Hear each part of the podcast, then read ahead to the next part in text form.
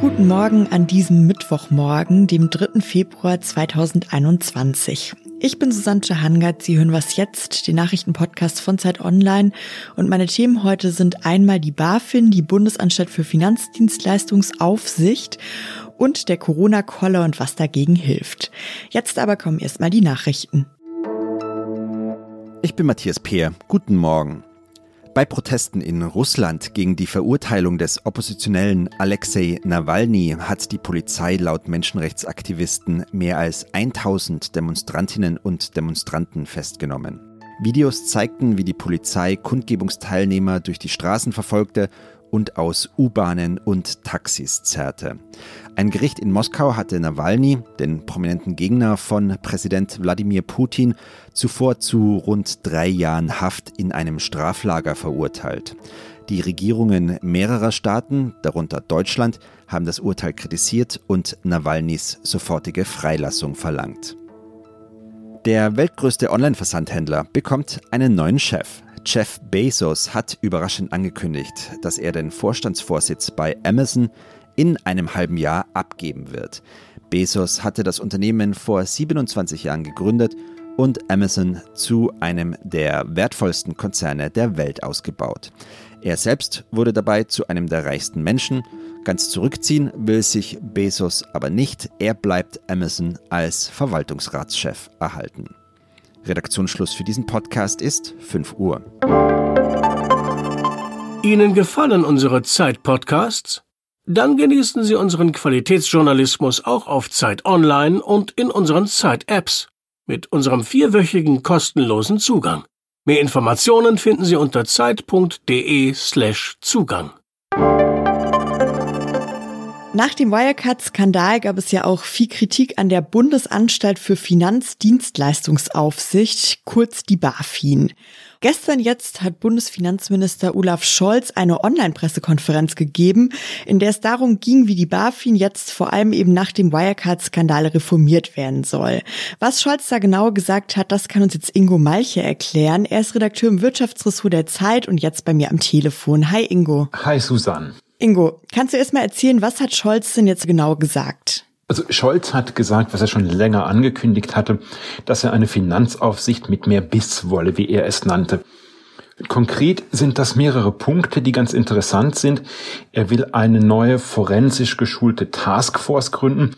Das heißt eine schnelle Eingreiftruppe gegen Bilanzbetrug, die dann auch richtig tief in die Unternehmen eintauchen können soll. Und außerdem will er das Hinweisgebersystem verbessern. Er will die Informationen von Whistleblowern sammeln, also besser sammeln und da mehr Informationen aus dem Markt erhalten.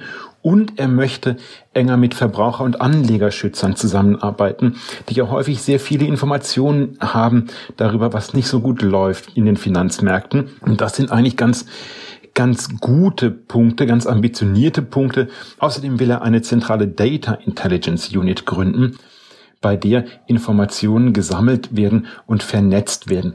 Das klingt alles sehr ambitioniert und ganz sinnvoll. Was will die Bundesregierung denn damit insgesamt erreichen? Also wie soll das die BaFin verändern? Die Bundesregierung hat den Wirecard-Skandal hinter sich, also wirklich den größten Bilanzskandal in der Geschichte des DAX. Es hat bei der Aufsicht der Wirecard wirklich daran gefehlt, dass man gerade eine so schnelle Eingreiftruppe nicht hat auf Seiten der Finanzmarktaufsicht, die sich ansehen kann, stimmen bei einem Unternehmen die Bilanzen oder wird da betrogen, werden da falsche Positionen gebucht, werden da Bilanzen gefälscht, wird da vielleicht sogar Cash gefaked. Mit all diesen Dingen hat sich die BaFin bislang sehr schwer getan und daran will man jetzt ansetzen, um einen neuen Wirecard-Fall zu verhindern. Das schließt auch den Umgang mit Whistleblowern ein. Das heißt, Leute, die mitbekommen haben, dass bei einem Unternehmen es solche Betrugsfälle gibt, dass sie sich wirklich vertrauensvoll wohin wenden können. Auch das hat es bislang bei der BaFin nicht im ausreichenden Maße gegeben. Du hast jetzt gerade schon gesagt, diese Reformideen sind ziemlich ambitioniert. Würdest du denn sagen, das sind jetzt die richtigen Schritte, die es braucht, damit sich in der BaFin wirklich was verändert? Die Frage ist natürlich immer, wie kann man das umsetzen? Kann man das mit denselben Leuten, die man hat, umsetzen oder braucht man dafür ganz neue Leute, die einen anderen Schwung mitbringen und ein bisschen eine andere Aufsichtskultur haben oder einen Jagdinstinkt haben. Wichtig wäre es auch, dass man es schafft, Leute anzuziehen, die Banken von innen kennen. Also man sagt immer, bei der BaFin arbeiten Leute, die kennen die Bank nur aus der Schalterhalle. Also wichtig wäre es, Leute zu haben, die eine Bank von innen kennen, die dort einmal gearbeitet haben, die Prozesse an den Finanzmärkten beherrschen und nicht einfach so in eine Behörde reingerutscht sind weil man halt eben dort Beamter auf Lebenszeit werden kann. Ist ganz entscheidend sein, die richtigen Leute anzuziehen, die auch motiviert haben und die auch Biss haben und auch Dinge rausfinden wollen.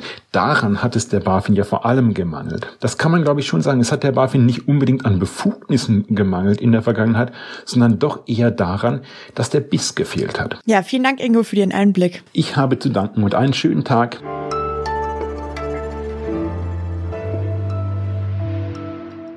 Und sonst so?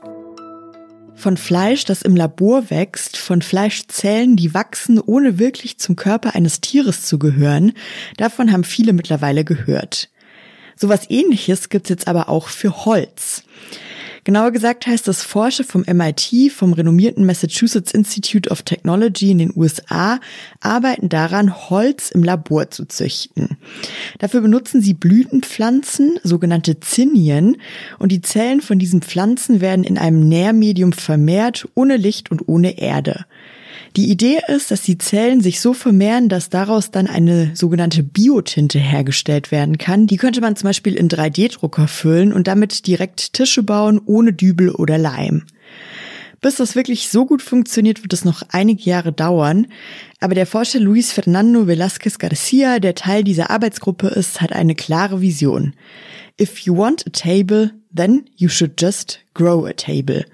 Also wenn Sie einen Tisch wollen, dann sollte man doch einfach nur einen Tisch wachsen lassen, statt einen ganzen Baum.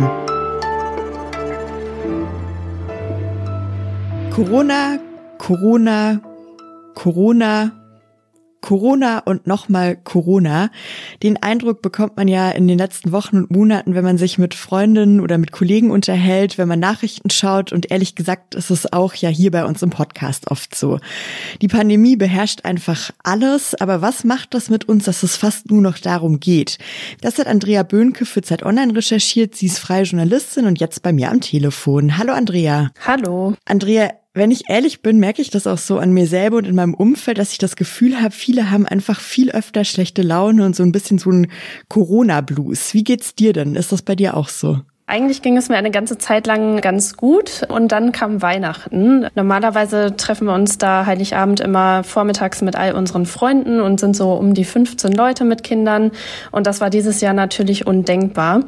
Und äh, das war für mich persönlich irgendwie eine Art Wendepunkt und seitdem nervt es mich auch, dass man kaum jemanden treffen kann oder nicht einfach mal in die Stadt gehen kann und es auch gefühlt einfach kein anderes Gesprächsthema mehr gibt. Jetzt abgesehen davon, wie es uns beiden geht, was hast du denn deine Recherche rausgefunden? Also hat das wirklich Folgen für unsere psychische Gesundheit, dass es eigentlich ständig nur noch um Corona geht? Ja, das interessiert natürlich gerade auch viele Forscher und die interessiert vor allen Dingen, ob man durch diese ständige Beschäftigung mit dem Thema zum Beispiel eine Angststörung entwickeln kann oder eine Depression.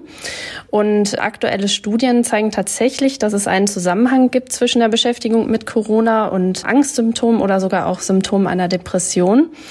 Allerdings ist nicht abschließend geklärt, ob dieser Zusammenhang kausal ist. Also es ist so ein bisschen wie das Henne-Ei-Problem. Ähm, löst das Beschäftigen mit Corona Angst oder sogar Depressionen aus oder setzen sich Menschen, die schon vorher Angst oder Depressionssymptome gezeigt haben, stärker mit dem Thema auseinander?